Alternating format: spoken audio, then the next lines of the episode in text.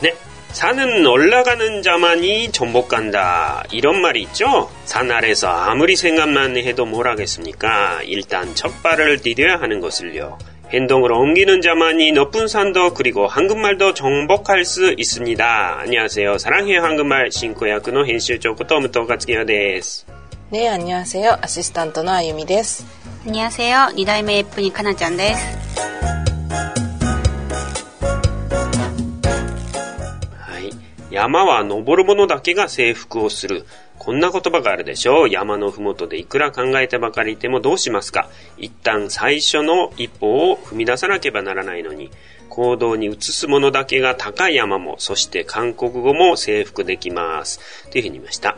はい。はい、えー、っと、スヌンがありましたよね。ありましたね。大学修学能力試験の略が数ヌン、収納というわけだよね。まあ日本のセンター試験に該当するわけで、まあ一次試験なわけだけど、まあその点数でどの大学が受けられるかがほぼ決まるというそれですよね。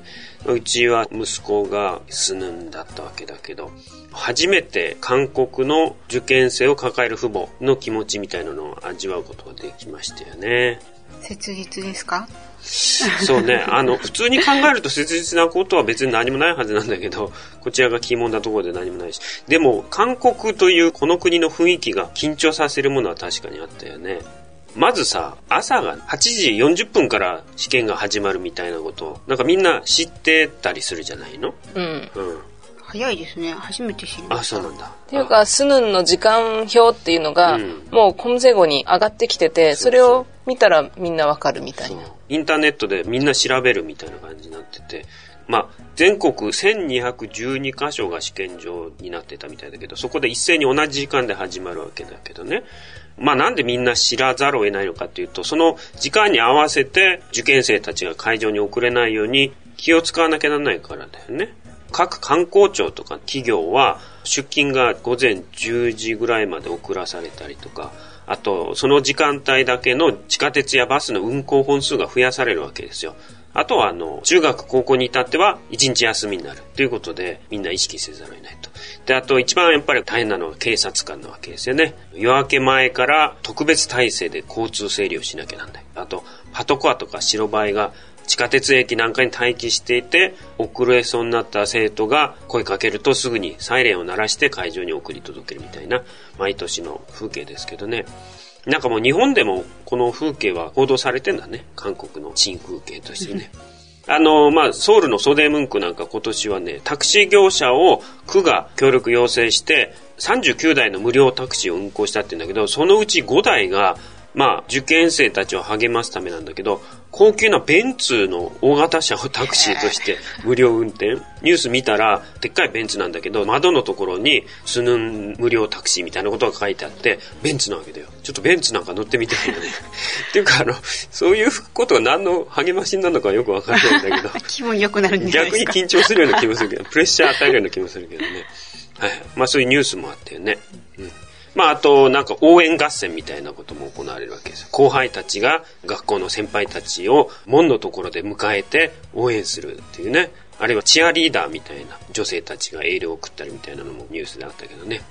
日本にいる時にその頃ちょうど話題になってて冬に、うん、テレビでお寺に受験生のお母さんたちがいっぱい来てて、うん、本当に涙ながらにお祈りしてる場面が出てましたね ね、まあ、お寺とか教会では結構一日中お祈りする親の姿が見られるってやつですよねあるいはまあ直接試験会場まで行く親も結構いますよね。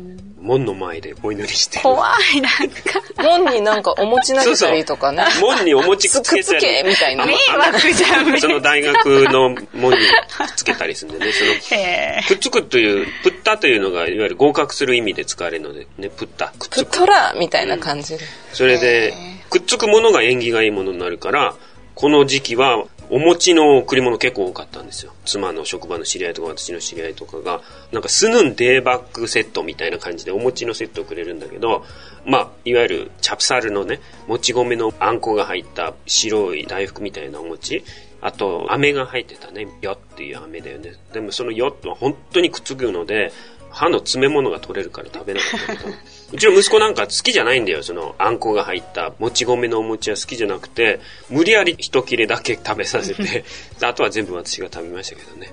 かなり試験の数日前ぐらいからお餅食べ過ぎちゃいましたけどね。うん。まあそのプットラーっていうことですよ。合格しろというその願いを込めてお餅を食べさせる。あとはあの、滑るものは食べさせない。ニヨック、わかめスープみたいなものは食べさせないとかね。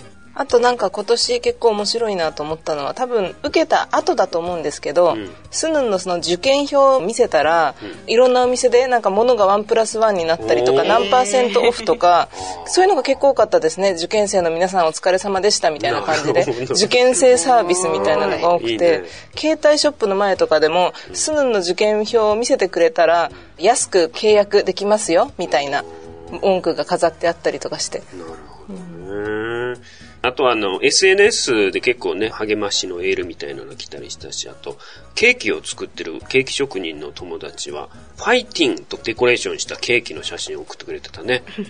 ケーキ自体ではないんだけど、写真をくれてましたよね。一種のちょっと年賀状状態みたいになってましたよね、その日はね。まあ、あの、結局、国自体がね、やっぱりそういう学問によって出世が決まるとか一生が決まるみたいな、そういう観念をずっと昔から持ってた、それこそ朝鮮時代からそういう観念を持ってきた文化があるので、とにかくみんなその一大事みたいになっちゃうわけでね。それで一番緊張させるのが、英語の試験ですよ。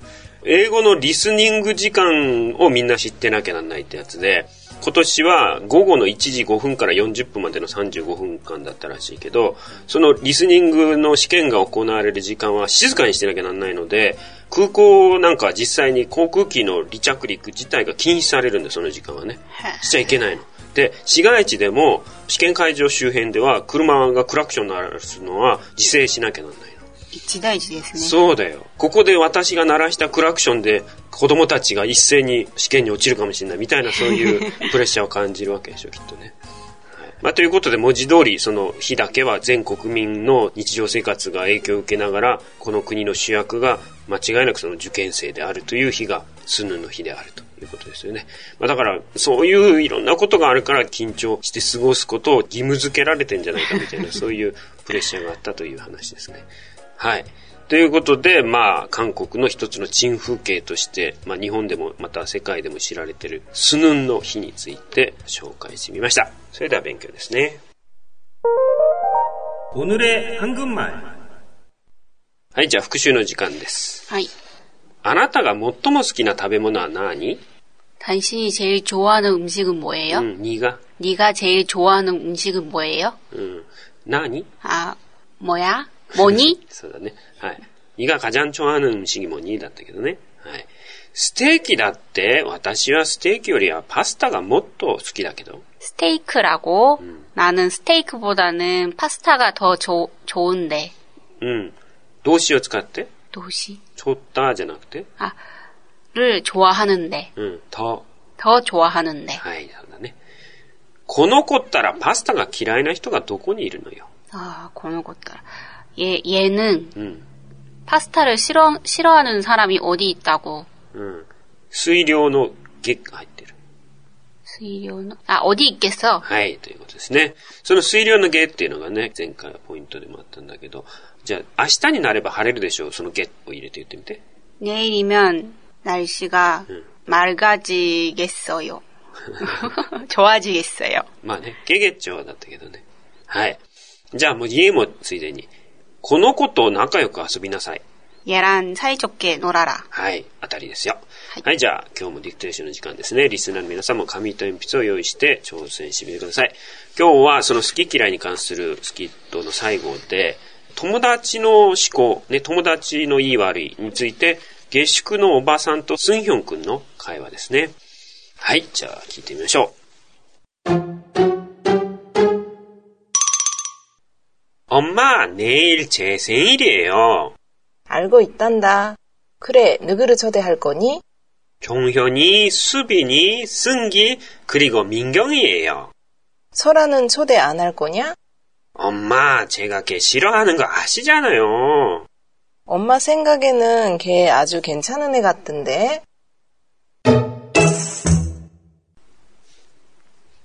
はい、どうですかお母さん、明日、 僕の誕生日だよ。うん。わかってるよ。誰を招待するの？あ名前よくわかんなくて、はい、誰々と誰々と誰々と、それからミンギョン、ミンギョンギです。はい。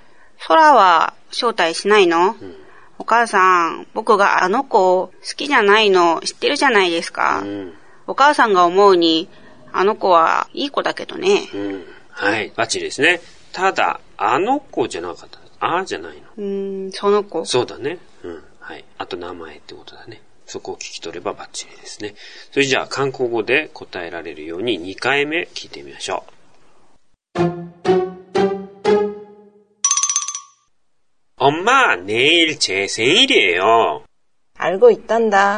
엄마내일제생일이에요알고있단다그래누구를초대할거니 종현이, 수빈이, 승기, 그리고 민경이에요.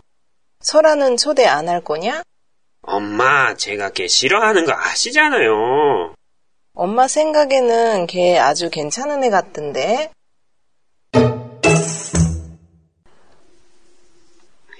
아이, 뭐였을까? 엄마, 내일 제 생일이에요. 응. 알고 있단다. 응. 그래, 누굴 초대할 거니? 음. 응. 정, 정, 나래다래랑, 나래다래랑, 수빈이랑, 순기랑, 그리고 민경이요. 소라는 초대 안 할 거야? 엄마, 제가 걔 싫어하는 거 아시잖아요. 음. 엄마 생각으로는 걔 아주 괜찮은 애 같은데. はい。バッチリだね。最初の一人だけ答えられなかっただけで、あとはもうバッチリですよ。それじゃあその一人目の名前と細かいところ知るために、ゆっくりバージョンで聞いてみましょう。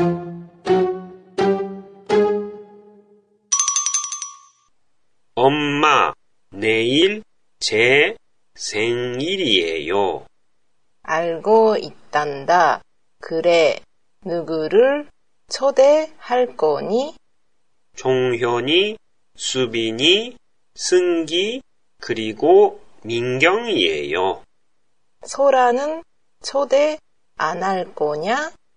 엄마, 제가 걔 싫어하는 거 아시잖아요. 엄마 생각에는 걔 아주 괜찮은 애 같은데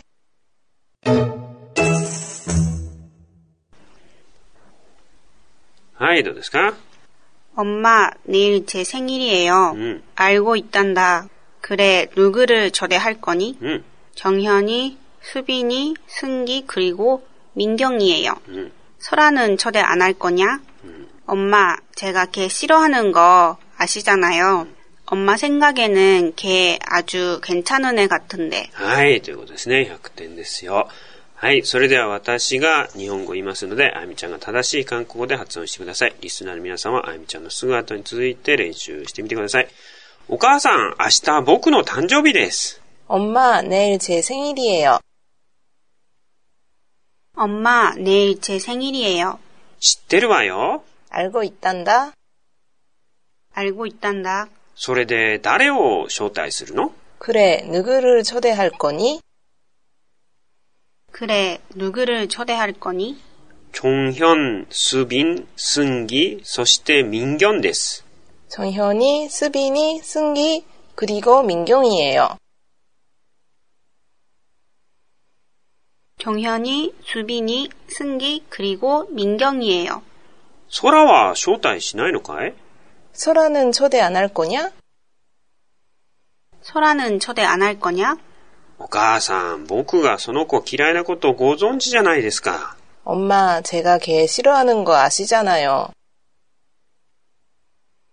엄마, 제가 걔 싫어하는 거 아시잖아요. お母さんの考えではその子とってもいい子みたいだけど 엄마 생각에는 걔 아주 괜찮은 애 같은데? 엄마 생각에는 걔 아주 괜찮은 애 같은데? はい、ということですね。あみちゃん、単語뭐죠? 単語と表現ですね。はい。 엄마. お母さん。まあ、母親を親しみを込めて呼ぶ故障として、まあ、日本だとママみたいな母さんとか母ちゃんとかに該当するわけですね。 내일. 明日ですね。来日というふうに漢字で書きます。 제. この間ね、2をやったけれども、これも主格助詞が及び、エゲの宿役の芸の前で、 ねの謙譲語として、私とかね、私をちょっとへりくだった形で表現する。私のとかね、そういう意味の言葉ですね。生日。 生実と書くわけですけども、誕生日のことです。じゃあ、誕生日の祝宴って何て言いますか生日잔치はい。じゃあ、誕生日おめでとうございます。生日축하합니 다。 はい。生日축하합니다ね。ハッピーバースデーというの韓国語バージョンがあるよね。 ももたんだ。うん。これはね、結構、あの、親が子供に語る言葉としてよく聞く言葉なんだけど、桃だで終わらないで桃たんだっていうのは、まずね、基本的に引用形の語尾である桃だごはんだの縮約形ではあるんだけど、そういう意味ではなんとかなんだってという意味になるわけだね。だからそれが普通の意味ですよ、まず。じゃあ、気分が悪いそうだって何て言いますか？気分になぷしだんだ。はい。これはというふうに聞いたと。桃だごはんだ。ということでね。で、これ以外に事実を述べるときに親しみを込めて述べる親が子供に言ったりする場合のなんとかなんだよという語りかけ、情深く語りかけをしているって感じの言葉が単だという言葉になるわけですね。で、名詞、なんとかだという名詞だけを表現する場合ももうランだとかって言ったりするけどね。じゃあ、日本には温泉が多いんだよ。日本에는온천이많단 다。 はい。 一日中一緒に遊んだんだよ。종일같이놀았단다はい。なんか昔話をして子供に聞かせてあげてる感じですね。はい。くれ。これはね、疑問文で問いただしたり強調したりする感じの言葉ですね。じゃあ、なんだお前はそれもわからないっていうのか。くれ、너는그것도모른단말이냐はい。それで何時に会いましたかくれ、몇시에만났습니까うん。こういう感じで強調する、問いただす言葉ですね。はい。ぬぐ。 誰ですね。誰がというのは、何てなりますかぬが。はい。これ、ぬぐがじゃなくて、ぬがとなるのが注意ですね。ちで。正体という漢字語ですね。けこの間は家が出てきたわけだけど、空愛の宿やけ、空愛が空えになって空え、けになるわけですね。だから、その子ということですね。じゃあ、その子がガラスを割ったそうです。걔가유리를깼대 요。 はい。괜찮 다。 大丈夫だ、構わない、悪くない、みたいな。で、さらに転じて結構いい、なかなかいい、みたいな褒め方の一つともなるわけですね。悪くないね、みたいな感じから派生してね。はい。えこれは愛の宿泊で子供ですね。はい、なんか質問ないですかかなちゃん。は、생일誕生日を先進とも言うじゃないですか。はい。大体、父親とか母親だったら先進って言うと思うんですけど、うんどういう人に先進を使うんですか？年齢的に先進と呼ぶべき年齢っていうのがあるよね。まあ中年以上、壮年以上みたいな感じが、やっぱり先進になるべきだと思うけどね。若い先生とかには、先生とかには先いるにするんですか、まあ、先生っていうのは確かに立場上、やっぱり先進になるけど、基本的にその年齢が一番大事だと思うけど。へうん、他には？あとは、大丈夫です。はい。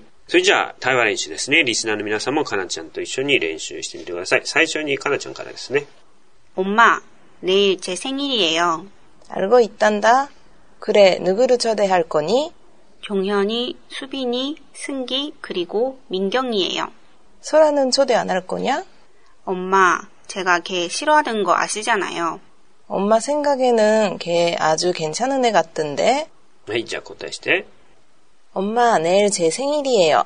알고 있단다. 그래, 누구를 초대할 거니? 정현이, 수빈이, 승기, 그리고 민경이에요. 소라는 초대 안 할 거냐? 엄마, 제가 걔 싫어하는 거 아시잖아요. 엄마 생각에는 걔 아주 괜찮은 애 같은데? はい。やっぱこう、K っていう時抵抗あるあ、あの後から普通に使うようになりました。それはそうだよね。思いながら言ってる方が困るっていうか、失礼っていうかね。はい。はい。じゃあ、あみちゃん頼むもんじょはい。文系練習ですね。はい。実際の場面で自然に出てくるように表現になるための練習ですね。練習用に敬語に直してますけれども、最初の文系はそれで誰を何々するんですかですね。그래누구를초대할거예요그래누구를만날거예요 그래누구에게전화할거예요うん。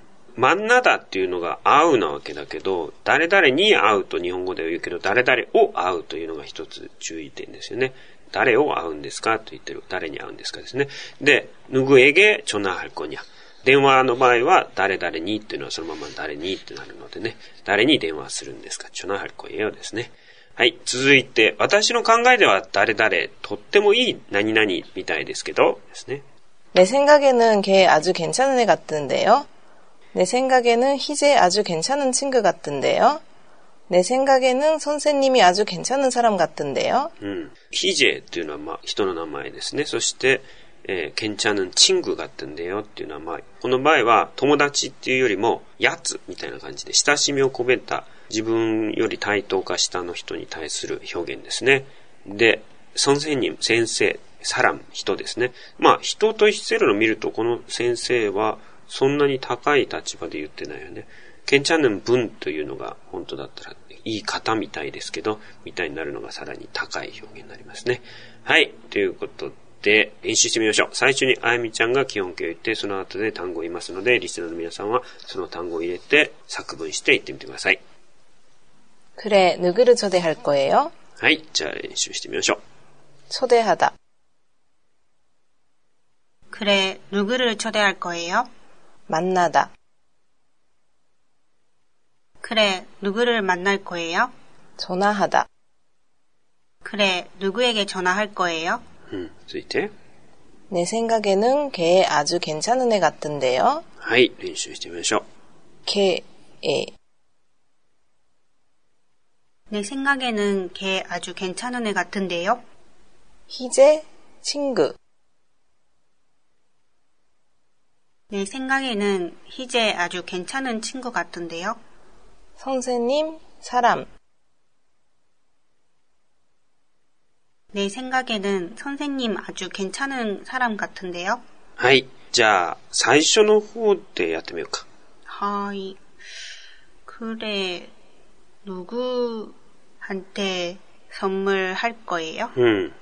ん。判定、エゲのもうちょっと口語的な表現で、誰に선물할 거예요。贈り物を渡すんですかということですね。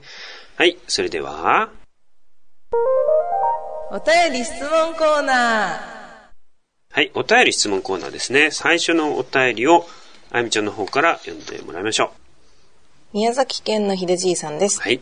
最近実は日本の中で聞こえてくる言葉や表現の中にどう見ても内向きで好きになれない流行があります。1、何々かなと思う。思うとするだけで断定を避けた、いわば逃げを含む婉曲的表現なのですが、さらに疑問の何々かなにつなげることである程度の意思や意欲も匂わせつつ、重たい責任は負いたくないという後ろ向き表現だと感じます。が、これが実に盛んに聞かれる社会になっています。2、名詞プラスになります。以前は言葉遣いが未熟な若者用語だったのですが、今では市民権を得たようで多くがこのように言います。この表現は私の判断や考えではなく、ある状況のせいでこのようになりました。と隠された別の思いがあると受け止められても仕方ないのですが、少々意地悪く、ではこうなる前はどうだったのですか？と尋ねても、てんててんてんんてんてん。3、仲間の多様化。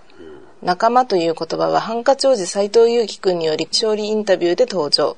それ以来、友人同僚にとって代わり頻繁に聞かれるようになりました。仲間は仲間外れや仲間内というように、ある意味線引きを作る排除的なネガティブな意味合いもあったはずですが、もっぱら仲間のおかげという好意的イメージを持つ言葉として受け止められているようです。これはおそらく特に自覚や意識もないまま、世間様が使うからということで、巷に溢れているのだと思いますが、並べてみるといかにも、今日の日本をそのまま投影しているようで、このままでいいのかなと怖さを感じています。韓国ではこのように世情が表現法や言葉の選択を変化させている例があるでしょうか日本と韓国が喧嘩をするほどに仲がいい兄弟国と互いに思える日が一日も早く訪れることを心から願っています。はい。どうもありがとうございます。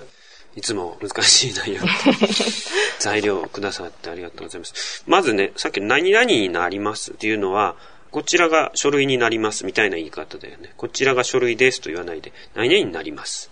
あの、ね、お釣りがなんとかなんとか円になりますみたいなのはあり得るじゃない？それは計算したら何々になりましたみたいな話だ。それをまた別のところに対応して、MP3 になりますみたいな。これが机になりますみたいな。なったわけじゃないじゃない。机だと言えばいいだけ。机ですと言えばいいんだけど、机になりますみあ。それでではこうなる前はどうだったそのうそうそう。冗談として、机の前は木でしたみたいな言えばいい。入れるという話をしてるわけですよ。なるほど。何々かなと思う。うん。でもなんか日本語が基本的にそうじゃないですか？曖昧表現をよく使うのは確かだよね。あとさ、あの、あれ、これ、あれじゃない。なんだろうなんとかなんとかって話してて、なんだろうってね。なんだろうって言われてもと思うんだけど。まあそういう最近、私が日本にいた頃そんなに聞こえなかった言葉で気になる言葉っていうのは確かにありますよ。でも私は別に怖さを感じたりはしないけど、過去形よく使う。これで良かったでしょうか？みたいな。これでいいでしょうか？って言えばいいのに、良かったでしょうか？って。うん、なんでそこ過去形なのかなっていう、そういうのとかね。若者言葉ですよ、これ。若者の間に流行って、そういう言葉遣いになってしまったというもので。なんか全部普通だなって思っちゃいますけど。あ、そう。かなと思うは、昔から。ありよく。てか日本人はかな。よなと。うん。思います。かなと思うんです。かなと。まあ、意欲をある程度匂わせつつ、でも重い責任は負いたくないっていう後ろにあります、ね、そんな、そこまで若者たち考えてないですよ。ね、口癖のように使ってるんだと。ね、まあ、だから、仲間内で話すのはいいんだけど、正式な、例えば取引先との会話とかで、そういう表現があまりにも聞かれると確かに、もうちょっと礼儀を考えてほしいと思うと。確かに。そういう問題でしょ。あの、私が最初抵抗があった言葉一つありますね。私的にってやつ。ああ。あったあった。何のでもいいからとにかく敵にをつける。なんとかさん的にはとかっていう。本当に困ったけどね。うん、あと、まあ、さすがにそういう公式的な場で言うと思えないけど、超なんとかですよね、みたいな言い方。結構普通の場面でも使われるからさ。韓国に超なんとかっていう表現あるかな？ワンジョン。うん。完全なんて。うん最近、経って言うんですよ。え？経所は。ワンジョンョアのこと。経所は。経も質素。毛なっていうことね。うん、毛ですよ。えぇ毛も質素。毛ま質素。犬ま質素。うん。犬美味しい。でもそれがいい意味、蝶みたいな感じですよ。あ、なるほど。毛ま質素。ああ。ケメチャル鮮魚素。ケイド受けにくい。うん。ケイド。超利益みたいな。ああ、利益が高いことを、ケイド。なんか、利益にならなかったみたいな意味になりそうだけどね、でも、若者言葉だけど、いい意味で使ってるんだけど、すごい抵抗がある聞く方には。継続な。けーみたいな。あんまり使いたくない。なんかね、最初ワンジョンっていうのもびっくりしたけど。まあワンジョンまだ意味がいいからいいけど、経営に関しては、まあスラングだね。英語でも柄が悪い人は俗っぽい言葉でいいことを表現するっていう表現があるからね。超なんとかって英語にもあるよ。スーパースーパーなんとかっていうね。まあだから若者言葉っていうのはもういくらでもどんどん新しいものを流行らせるっていうのはあるけど、それを社会的な場で使うのは避けてほしいというのは、まあどの国でも言えることです、ね、あとは物に敬語を使う。コーヒーがそれだコピー直しすにだそうだねエレベーター올라가십니다それはもう完全に商業的なそのお店で店員が言ったりするからね、うん、だ間違ってるんですよ、だからうちのアッパとかはすごい怒りますよ、最近は物にも敬語使うのかって言ってそうだよそれは私の知り合いで日本に住んでる韓国人がこっちに来た時に言ってた、チャパン機が焦げ消しにだみたいに言うの、なんチャパン機なんてなんで敬語使うんだって突っ込んでるって言ってたね。自販機ですね、チャパン機はね。 日本と同じですよ。なるほどね。日本も。まあ、敬語を重ねればいいという、丁寧になるという、まあ、ある意味では努力をしてるんだろうけど、間違ってますよ、うん、そういう世界だよね。公式的な場で使われると、それは礼儀に反するという、うん、なんか市民権を得たようで。うんはい。ということで、まあ、日本と韓国ね、そういった面でもいろんな似ている現象があるということで、喧嘩するほど仲良い兄弟国みたいになれるように、お互いにそういうの知ってるといいかもしれないね。はい。続いて、私の方で読みますけど、これはね、コリアンたまらんお便りなのかなと久しぶりに感じますけど、ちょっと読みますね。ソウルに在住の3人姉妹の母さんからですね。いつも楽しく拝聴しています。私もソウルで韓国人の夫と夫の両親と共に暮らしているため、最近の韓国文化の紹介コーナーが楽しみになっています。これは以前やっていたコリアンタマランコーナーなのかもしれませんが、私の韓国語聞き間違いによる失敗談を聞いてください。一昔前、ナヌンモルティだ、モルティインターネットという CM がありましたが、モルティっていうマルチですよね。マルチをマルティ、馬年だと思った私は、私は馬年だ馬年インターネットと聞いてしまい、あ、この男性は馬年なのか。でもそれがインターネットと何の関係があるんだろうと文句を言っていました。まあこれ一人で文句言ってるんだから構わないけどね。もう一つ、我が家に待ちに待った娘が生まれた時、大喜びのシアボジがあちこちに電話で知らせていました。ところが、うちの娘は 2900g で生まれたのに、シアボジが 2009kg の娘が生まれたぞと言いふらしているではないですか。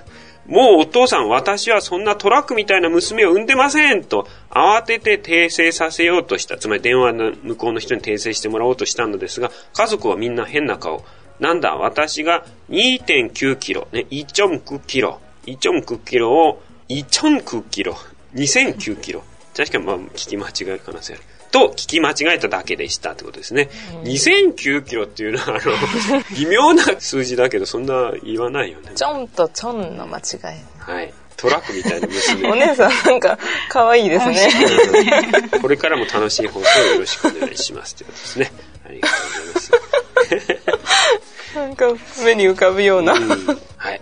ということで、楽しいお便りをまた期待しています。以上で今日の勉強を終えたいと思います。それじゃあまたお会いしましょう。さらにへよよ